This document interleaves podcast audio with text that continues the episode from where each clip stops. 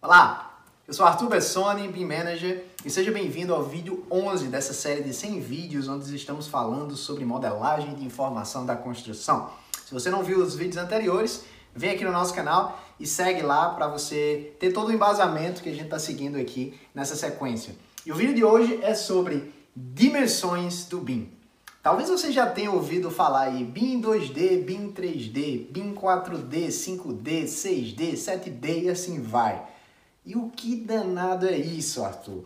É isso que eu gostaria de explicar para você nesse vídeo para tirar todas as suas dúvidas. Mas antes de falar sobre isso, eu gostaria de dizer que eu pessoalmente não gosto dessa forma de trabalhar com BIM, de meio que listar o BIM através desses Ds. E eu vou te explicar isso ao final desse vídeo, porque eu não gosto disso, tá? Mas vamos entender o que é cada um desses itens aqui. Antes de a gente começar a falar, eu queria trazer aquela aula de matemática lá do ensino médio, o plano cartesiano. O que é, que é o plano cartesiano? Esse quadro aqui que eu estou trabalhando é um quadro que ele tem duas dimensões, são dois vetores, uma dimensão x, outra dimensão y. E esse aqui é o plano que eu, que eu trabalho, é por isso que a gente fala 2D, né? Então o AutoCAD, por exemplo, se você não vai trabalhar no 3D do AutoCAD, que é um pouco mais complexo, você está trabalhando geralmente, na maioria das vezes, em 2D, ou seja, você está utilizando linhas, círculos, arcos, aqueles elementos geométricos primitivos para representar o que você quer construir. É por isso que a gente fala plano 2D, porque é o que a gente tinha de tecnologia no tempo, que é imprimir aquilo né, numa prancha e essa prancha ia para a obra. Só que a tecnologia mudou, a gente hoje tem acesso a tablets, a computadores, a smartphones, né, que são bem é, mais avançados e a gente consegue extrair mais informação deles. Então, quando a gente fala de BIM 2D, a gente está se referindo geralmente à documentação BIM, que é extraída desses modelos através de planos bidirecionais, ou seja, as nossas pranchas. Isso que é o BIM 2D, tá? Então, eu poderia dizer que BIM 2D são as nossas pranchas. As pranchas de trabalho. Voltando ao plano cartesiano, quando eu insiro aqui mais um vetor tri, é, tridimensional, eu agora tenho um BIM 3D, ou seja, um modelo tridimensional. Eu tenho aquele plano cartesiano, né? Mais um, um vetor que vai me dar aí um modelo tridimensional, que é o 3D convencional que a gente já está cansado de ouvir. Então, os modelos tridimensionais, SketchUp é um modelo tridimensional. Então, todos os programas que criam ali modelos utilizando três dimensões, três vetores, eles são modelos tridimensionais. Então, vou anotar aqui, tridimensionais.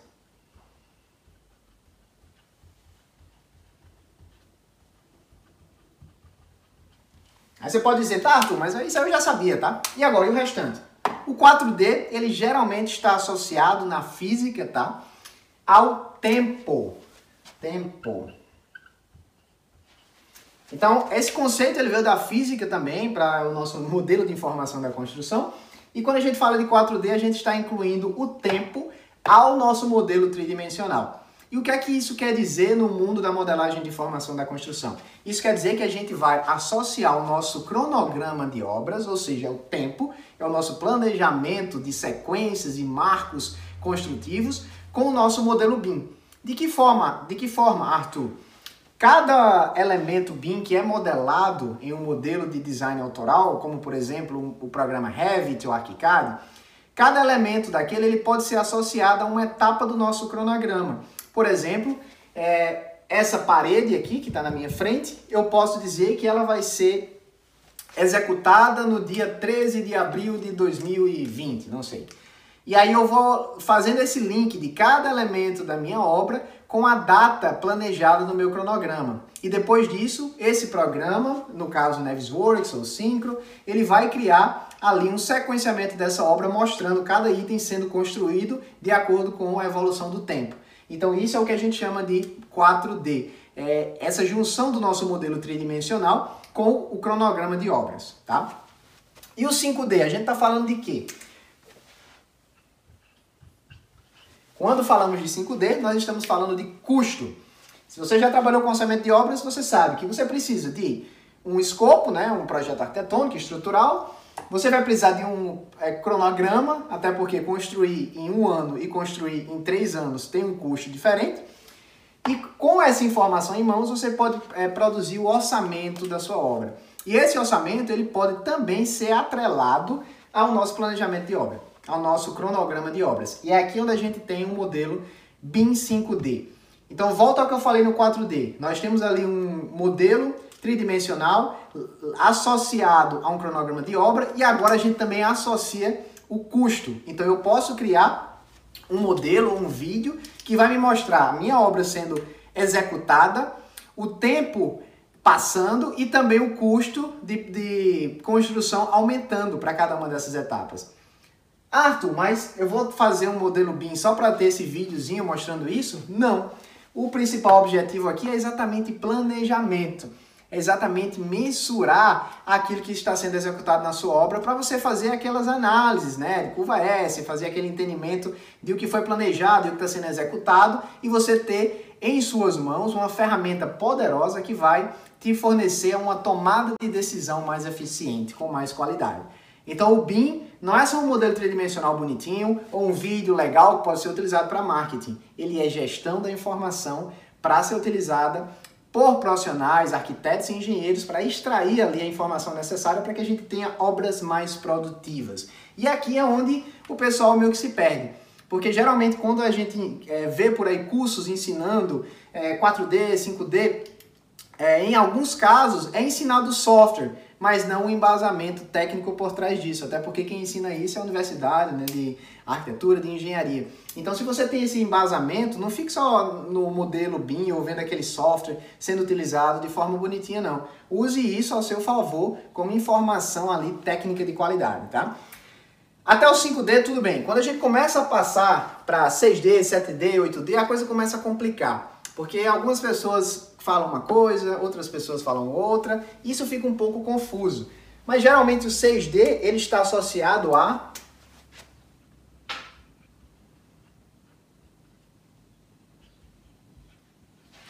gestão de ativos, ou seja, a fase de operação e manutenção.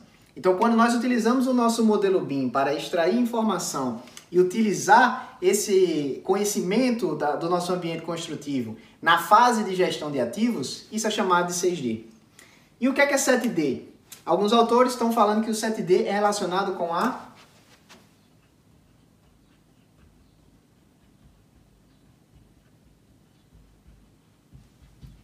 sustentabilidade, ou seja, é utilizar-se de um modelo BIM para fazer análises energéticas, para fazer uma análise de validação é, LEED, né, para um selo LEED, e, de certa forma, planejar melhor o nosso ambiente construtivo e o nosso projeto para que a gente tenha mais sustentabilidade. Um projeto ali mais verde, um projeto menos poluente, um projeto com menor pegada de carbono. Então, isso é o que a gente chama de BIM 7D, sustentabilidade.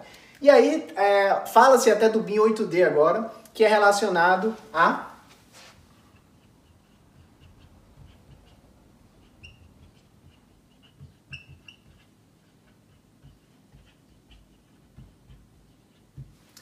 saúde e segurança do trabalho. Ou seja, o BIM para o acréscimo de segurança nas nossas obras. Ou seja, vamos utilizar um modelo BIM para fazer a simulação das nossas bandejas, para fazer a simulação dos nossos equipamentos de proteção coletivo, para que a gente entenda onde é que eles vão ser executados, quanto a gente vai gastar de material, qual vai ser a sequência exata da obra para que ele seja implementado no momento correto. Então, o pessoal aí com foco na parte de saúde e segurança do trabalho utilizaria-se o BIM como um ativo necessário para que ele criasse o seu projeto de segurança. Então, esses são o, as dimensões do BIM que a gente mais escuta falar por aí. O BIM 3D, modelos tridimensionais. 4D, quando a gente associa o tempo, ou seja, o cronograma de obra. O 5D é quando o cronograma de obra e o custo são associados no nosso modelo, para que a gente avalie esse modelo de uma forma mais positiva.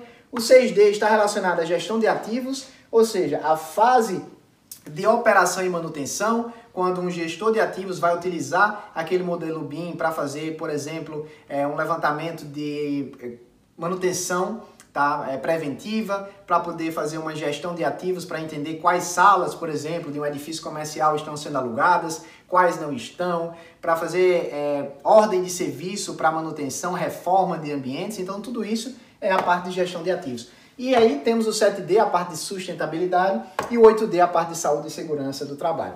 Então, Arthur, por que, é que você falou no início do vídeo que você não gosta disso? É onde eu queria chegar. Eu não gosto muito dessa dimensões do BIM, dessa forma de associar isso, porque na maioria das vezes as pessoas acham que isso é melhor do que isso e isso é melhor do que isso. Ou seja, quanto mais Ds eu tiver, melhor vai ser a minha qualidade do projeto, mais avançado eu tô. E a, a gente vê algumas pessoas falando, ah, eu trabalho com BIM 6D.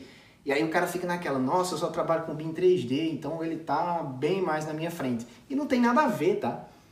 O cara que trabalha com BIM 5D não necessariamente vai estar à frente de um arquiteto que tem um projeto autoral feito através de muitos planejamentos de forma colaborativa e só trabalhando em 3D. É, então vai depender do escopo de trabalho de cada equipe. Por isso que eu acho que essa divisão aqui não é tão legal. Eu, pre eu prefiro fazer o quê, né? Não é só a gente criticar, mas qual é a melhor solução? Na minha opinião, eu prefiro trabalhar com aplicações do BIM.